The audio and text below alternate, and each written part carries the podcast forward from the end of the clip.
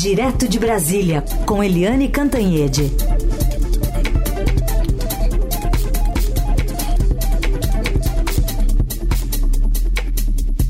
Tudo bem, Eliane? Bom dia.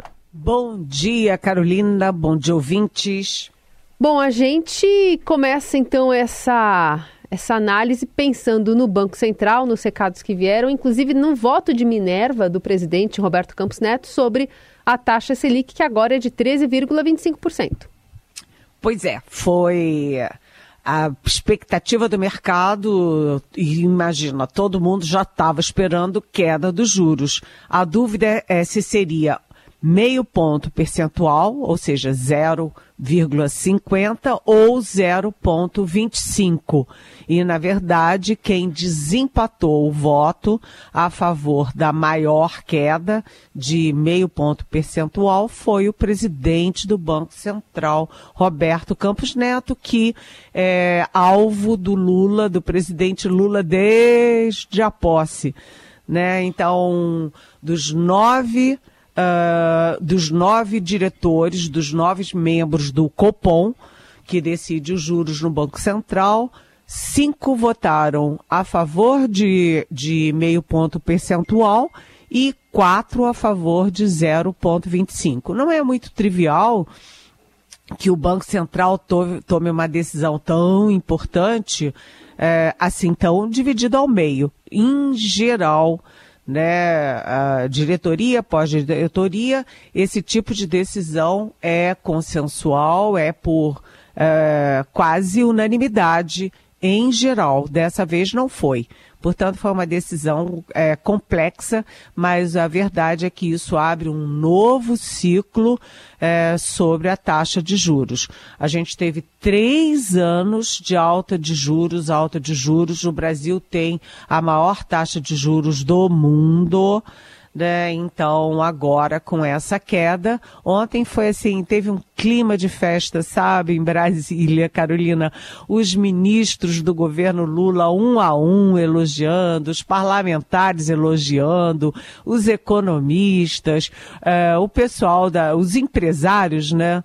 Uh, em São Paulo comentando e enfim foi assim dia de soltar fogos mas na verdade, a guerra continua um pouquinho, porque o ministro da Fazenda, o Fernando Haddad, ele elogiou a decisão, é, elogiou o Roberto Campos Neto, fez aquele sempre aceno de paz que ele sempre faz, mas dizendo que essa queda de ontem foi apenas um passo, ou seja, foi um avanço, mas é preciso perseguir essa meta.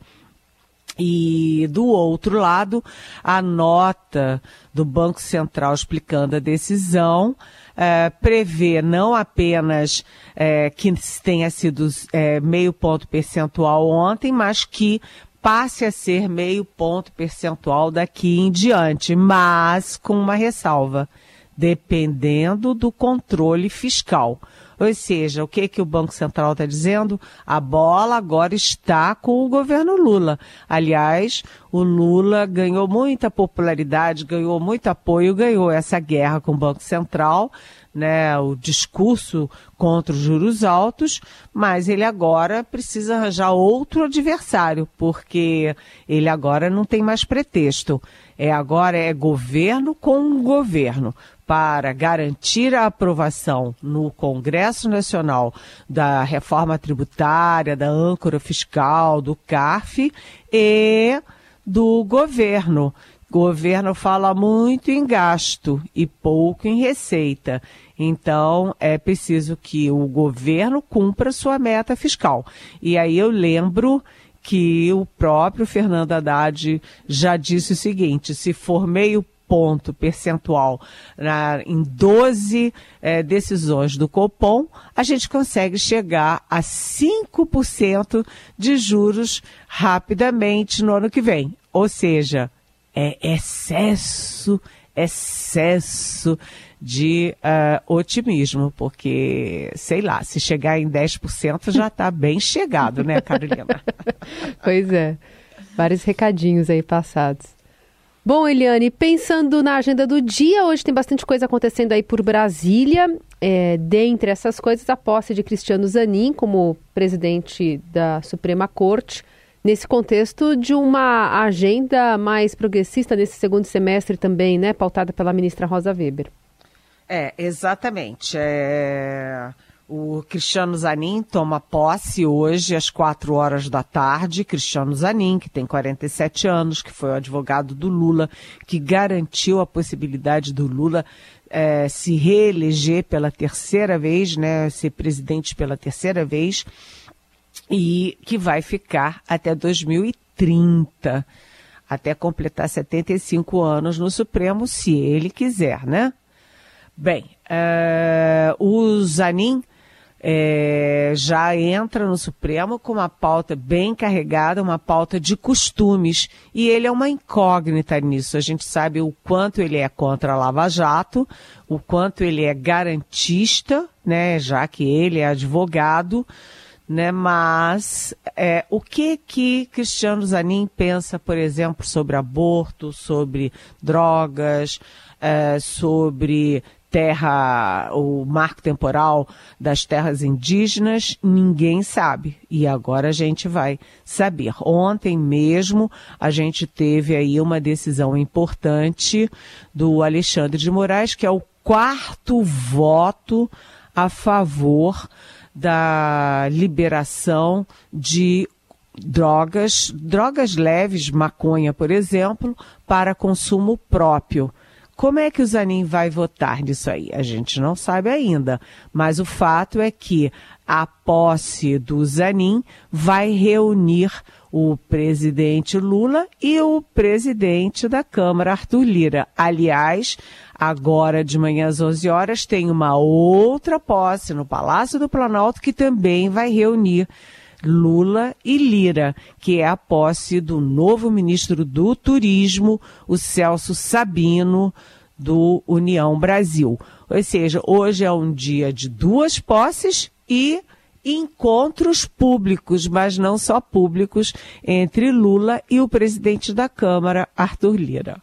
Eliane Cantanhede de Brasília, para falar um pouquinho sobre essa conversa que está é, prevista para hoje com Arthur Lira, do presidente Lula, depois de um, um acerto ali de direcionamentos, enfim, de uma conversa que teve com a cúpula petista ontem também, né, Eliane?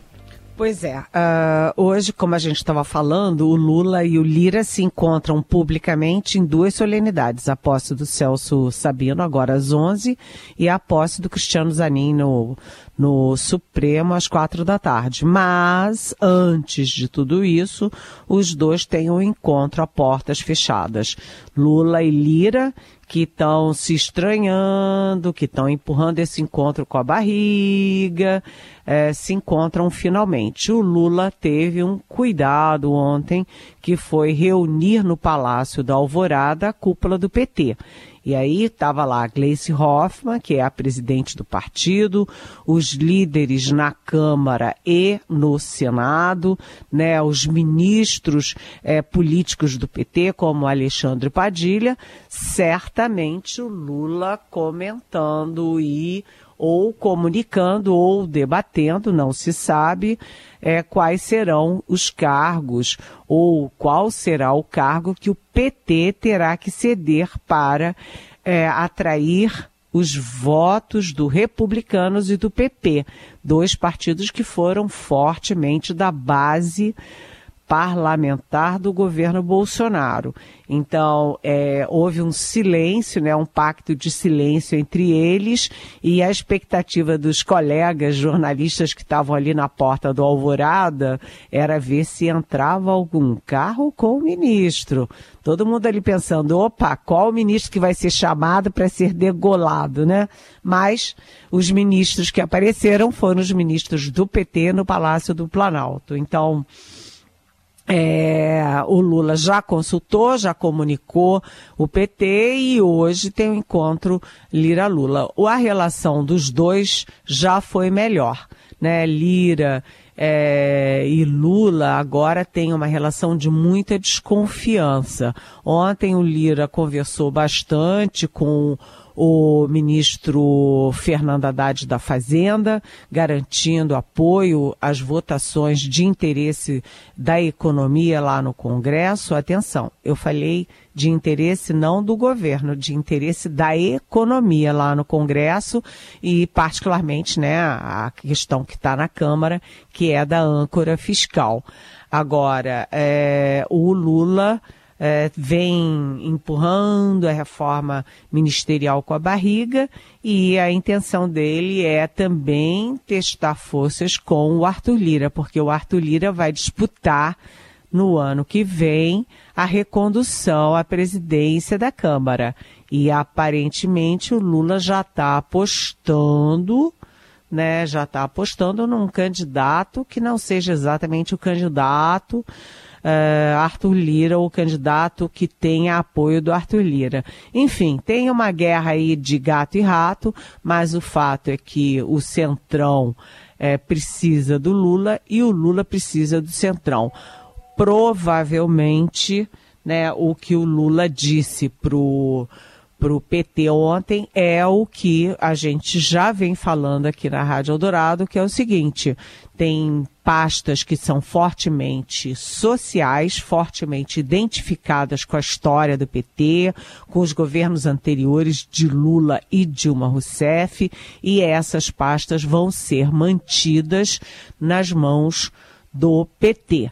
Mas, atenção, o pro centrão não é importante se é social ou não é social. O importante é uma pasta que tenha ramificação política e que tenha dinheiro, que tenha recursos. Então, a gente precisa ver como é que fica esse equilíbrio. As as pastas blindadas para o PT e as pastas que estão disponíveis para a gula do Centrão. E isso hoje deve caminhar muito, muito fortemente nesse encontro Lula e Lira. Agora, quando será o anúncio? Nem Deus sabe, sabe, Carolina? uma coisa, uma coisa, outra coisa, outra coisa. Né? É, exatamente. Muito bom. Li, outra coisa que a gente quer sua análise aqui é sobre a repercussão da prisão do hacker de Araraquara, né, o Walter Delgatti, e de como fica politicamente a deputada Carla Zambelli, pensando nesse núcleo duro do bolsonarismo que já estava abandonando. E a gente tem notícias de que é, pode ser que na Câmara mesmo, né, ela também não se sinta privilegiada por esse espírito de corpo aí e quem sabe o processo dela ande, né, de cassação também por parte do Conselho de Ética. Pois é, a, a, essa deputada, né, Carla Zambelli, ela surge, surge, né, vai para a superfície da política durante o impeachment da presidente Dilma Rousseff. E ela, naquele momento, deu uma entrevista para a Globo News dizendo que cada um tinha uma função naqueles atos de rua e tal, naquela, naquelas manifestações pelo impeachment. E a parte dela era cuidar dos banheiros. E foi assim, cuidando dos banheiros, que a Carla, a Carla Zambelli virou uma das três deputadas federais mais votadas do país inteiro né, uma votação expressiva e ela foi, enfim, chegou chegando lá no Congresso já de nariz empinado, representando ali a, o bolsonarismo raiz, com tudo que isso significa em termos de costumes, de hábitos, de defesa, inclusive da defesa das armas. A grande imagem da Carla Zambelli é ela correndo pelas ruas né, do centro de São Paulo com uma arma na mão para perseguir um cidadão que simplesmente tinha é, discordado das ideias dela. Então, é, ela é uma figura polêmica. E se a gente pegar todas as notícias sobre Zambelli na imprensa, nenhuma delas é sobre um projeto importante, sobre um avanço importante para a sociedade. São todas notícias polêmicas, de briga, de gritaria, de desaforo e de armas. E agora a Zambelli está enrolada porque a Polícia Federal deu uma batida, né? Como a gente dizia antigamente, agora a gente diz deu busca e apreensão para pegar o passaporte, é, o computador, para pegar o celular e, segundo o despacho do ministro Alexandre de Moraes, inclusive para revistar os cômodos secretos né, das, das, dos interesses dela, tanto na Câmara quanto nas residências. E, além disso, de dois assessores dela e do irmão dela que entregavam dinheiro vivo ou faziam PIX para esse hacker, o hacker Walter Delgatti Jr. Né? E para quê que ela pagava o Delgatti? Primeiro, ela tentou, ela contratou ele para invadir as urnas eletrônicas, né, e demonstrar que as urnas eram é, fraudáveis. E não deu certo, evidentemente, porque as urnas não são conectadas à internet, portanto, não são fraudáveis. E depois também para invadir as contas de e-mail do Alexandre de Moraes para tentar rastrear aí algum deslize dele, alguma coisa imprópria que ele tenha escrito ou falado via WhatsApp, por exemplo, ou via e-mail. E nada disso deu certo. O Delgatti, com toda a fama dele, depois da Vaza Jato, não conseguiu fazer isso. E o que, que ele conseguiu fazer já depois da eleição? Para dar aí uma satisfação à, vamos dizer, patroa dele, né? ele conseguiu entrar é, no circuito do CNJ, no Conselho Nacional de Justiça, e falsificar, é, por exemplo, um mandado de prisão para Alexandre de Moraes. Ou seja, é tudo uma lambança, mas é uma lambança dentro de um contexto de golpe.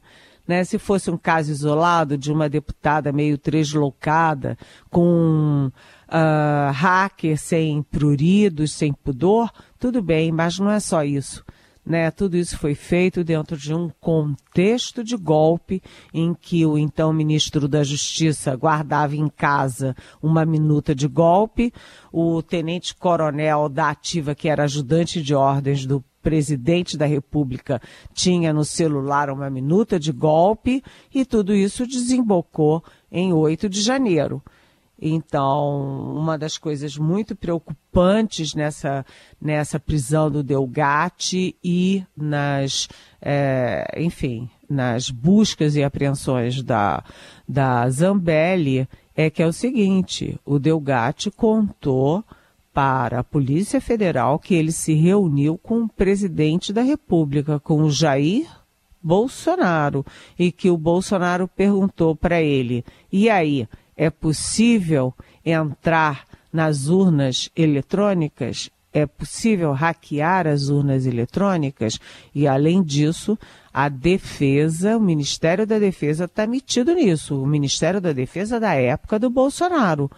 Porque uma das coisas que é, prometeram a ele é que ele trabalharia para o Ministério da Defesa para, é, enfim, tentar confirmar que a fake news do Bolsonaro, que ele usou a, a, as Forças Armadas para tentar confirmar de que era possível fraudar as eleições. Ninguém conseguiu provar isso até agora, pelo contrário. O quem tentou passou ridículo, né, Carolina? Hum. Eliane, duas perguntas aqui que chegam a partir da, da votação ontem no Supremo Tribunal Federal. Ah, o Jairo de Cotia pergunta: Eliane, qual a lógica do ministro Gilmar Mendes pedir vista sobre o julgamento sobre descriminalização da maconha depois de tanto tempo para analisar a tese? O julgamento começou em 2015. E a Denise aborda um outro, um outro, um outro aspecto. O ministro Alexandre de Moraes citou o preconceito no momento de votar sobre a descriminalização das drogas ontem. Será por isso o novo pedido de vistas do ministro, de, eh, ministro Gilmar Mendes? O medo de abordar assuntos tabu. Vamos ouvir um trechinho da fala de Moraes. O branco, para ser considerado traficante, tem que ter 80% a mais que o preto ou pardo. O analfabeto, jovem, em torno de 18 anos, preto ou pardo, a chance dele, com uma quantidade ínfima, ser considerado traficante é gigantesca. O branco, mais de 30 anos, com curso superior, ele precisa ter muita droga no momento com ele para ser considerado traficante. Isso foi sendo construído culturalmente. É o preconceito estrutural em relação ao jovem analfabeto. Jairo e Denise. Pois é, bom dia Jairo, bom dia Denise, muito bem-vindos, ótimas perguntas. É, sabe por que, que o Alexandre de Moraes pediu vistas? Porque a gente está tendo ali, tem 11 ministros, já tem quatro votos a favor da descriminalização do porte de pequenas quantidades de maconha. Né? Quatro votos a zero. É, e o Alexandre de Moraes é, votou ontem, foi o quarto voto, e o Gilmar Mendes pediu vistas, por quê? Porque cada ministro votou de um jeito. Apesar deles todos serem pela flexibilização, um considera uma quantidade, o outro considera outra, um considera é, como executar de um jeito, o outro considera de outro. Ou seja, o Gilmar Mendes, ele não pediu vistas para sentar em cima dessa ação e deixar mais não sei quantos anos, como era comum no Supremo Tribunal Federal. O que o Gilmar Mendes fez foi é, um freio de arrumação. Ele vai tentar costurar né, uma, um voto consensual a respeito disso. Em vez de cada um atirar para um lado, todo mundo atirar na mesma direção. Agora, a Denise, que tem um preconceito enorme, tem.